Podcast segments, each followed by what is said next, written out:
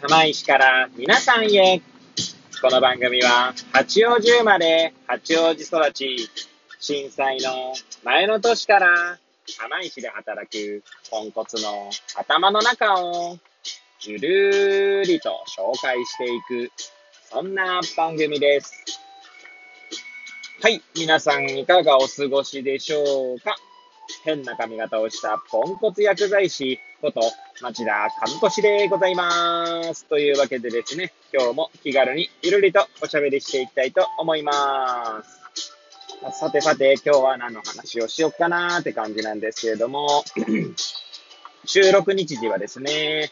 令和3年、え、6月22日の火曜日、時刻は8時30分を回ったところでございます。いつものようにですね、この時間は、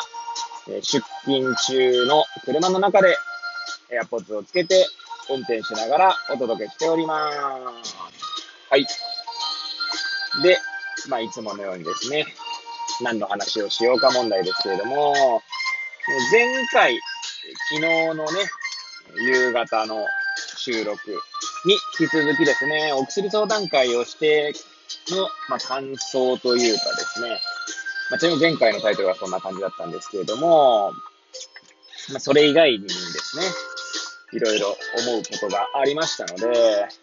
ちょっと、まあ、つらつらと語っていきたいと思います。もしよければですね、最後までお聞きいただければ幸いでございます。はい。で、まあ、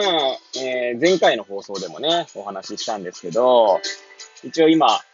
あまりこう、プレゼンテーションツール、えー、パワーポイントとかね、をはじめとしたものがありますけど、まあ私はですね、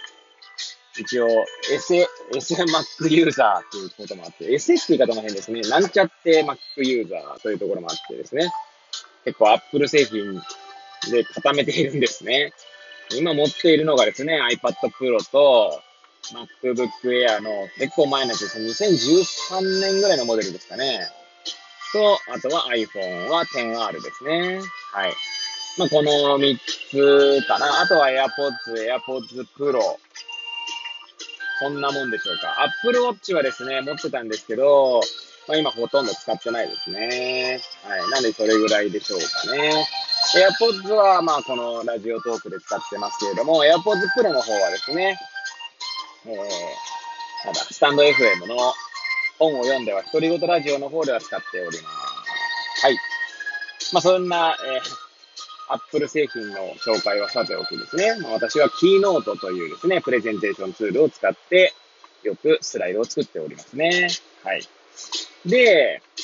まあ、最近はですね、その、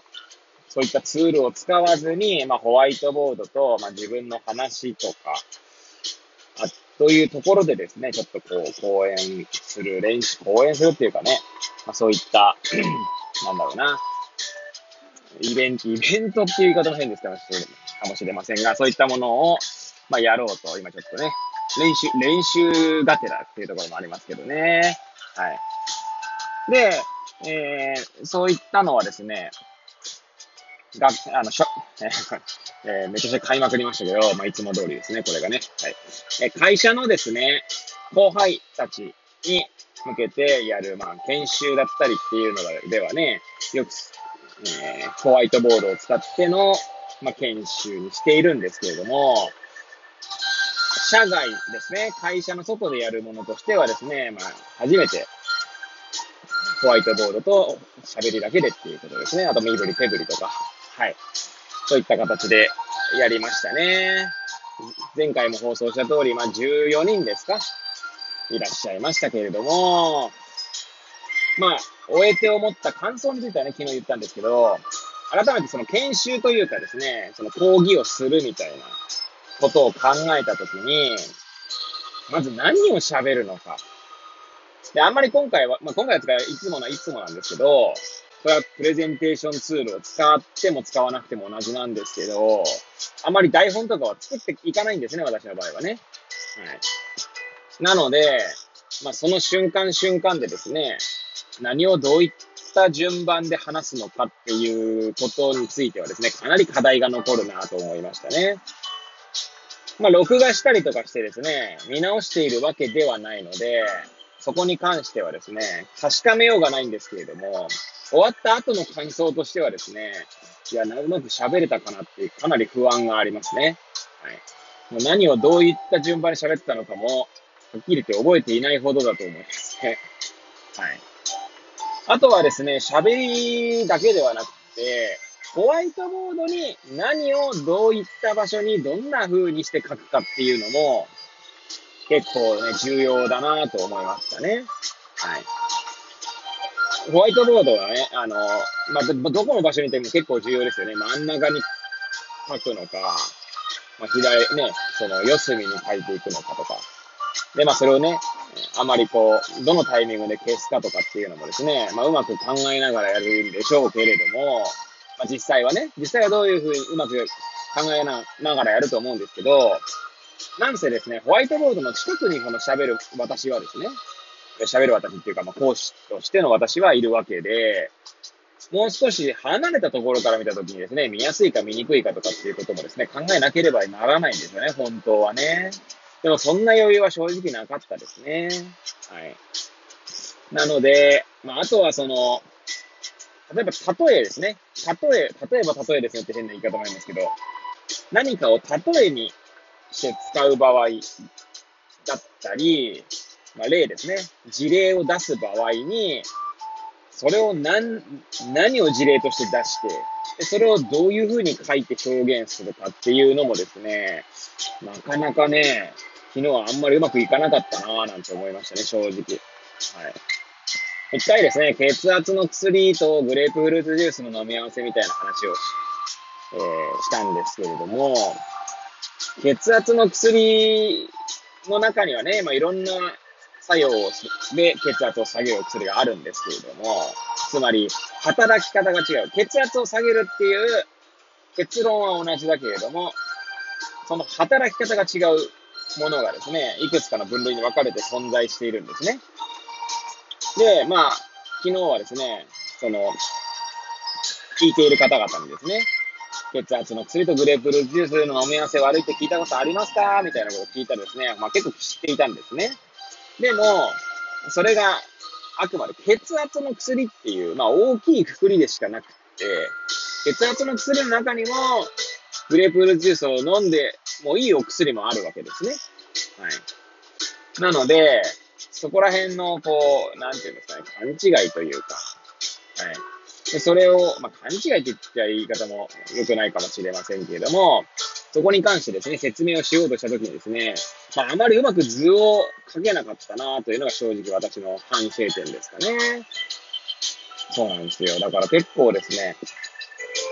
わかりやすく伝えるって、改めて難しいなと思いましたね。結構ですね、あとはこのかなり言葉を選んで喋っていたつもりなんですけれども、なかなか、まあ、実際ね、うまく、えー、そういった言葉を使えたかどうかっていうのは何とも言えないですね。今度はまあそういった機会があればですね、ちょっと写真じゃなくてビデオでも撮ってですね、後で見直す必要もあるのかななんて思いましたね。もっと上手くなるには、やっぱりある程度その、こなんだろうな、自分の中で、こう、小ネタみたいな、喋り慣れたエピソードみたいなのをいくつも持っとくといいのかなっていう気もしましたし、まあ、あまりにもね、それを確一的にしすぎると、昨日の放送でも言ったように余白がなくなってしまうのかなって気もするので、はい。そんなことも思った、まあ、一日経っての感想ですかね。あとは、なんだろうな、こう、人にこう、人につかその聞いてる方々にですね、質問したりとか、あとは、まあ、簡単なクイズを出したりとかですね、こう手を挙げてもらったりとかってことをしてたんですけれども、そこでですね、こう全員にこううまくね、話を振ればよかったんでしょうけれども、私もですね、ちょっとこう、尻込みしてしまうところがありましてですね。はい。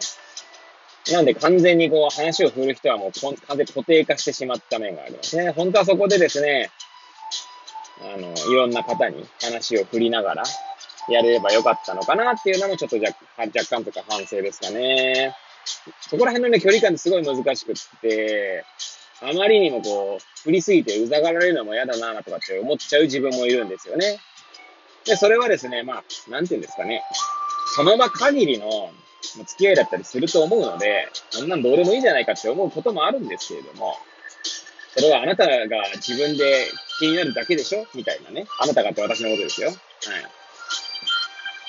まあ、そんなことも思うんですがね、ついつい気にしてしまう私自身がね、いるので、うまくそこら辺話触れなかったなっていうのも話、えー、反省の一つでございます。はい。まあ、またですね、機会があればですね、まあ、ある程度ね、何の話するかぐらいは決めてったとしても、その場の流れでですね、質問に対して回答していきながらっていうことでやっていきたいなと思いますが、まあ、普段のですね、服薬指導といってですね、お薬を渡すときの問答というんですかね、患者さんとの会話っていうものがですね、まあ、常そういった、なんて言うんでしょう、表現の場でもあると思うので、改めて、普段のね、患者さんとの会話についてですね、見直して、基本をもう一度、基本に立ち返りたいなと思った次第でもありました。はい。ということでですね、まあ、ぐだぐだと昨日のお薬相談会の感想を語ってまいりましたが、はい。まあ、簡単に言ってしまうとですね、わかりやすく伝えてわかりや、えー、分かってもらえるかっていうのはなかなか難しいなと、そういった、どう、ね、どう表現するかっていうのが、まあ難しいことだなと感じたひとときだったっていうね。まあ、ただそれだけ、まとめるとそれだけですね。はい。まあ、随分短くまとめましたけれども。はい。という感じでですね、えー、最後まで、まあ、こんなぐだぐだな放送を聞いていただき、本当誠にありがとうございます。はい。これを聞いていただいた皆さんが、より良い一日を過ごせますようにとお祈りさせていただいて、今日の放送を終了したいと思います。それではまた明日皆さんお会いいたしましょう。さようなら。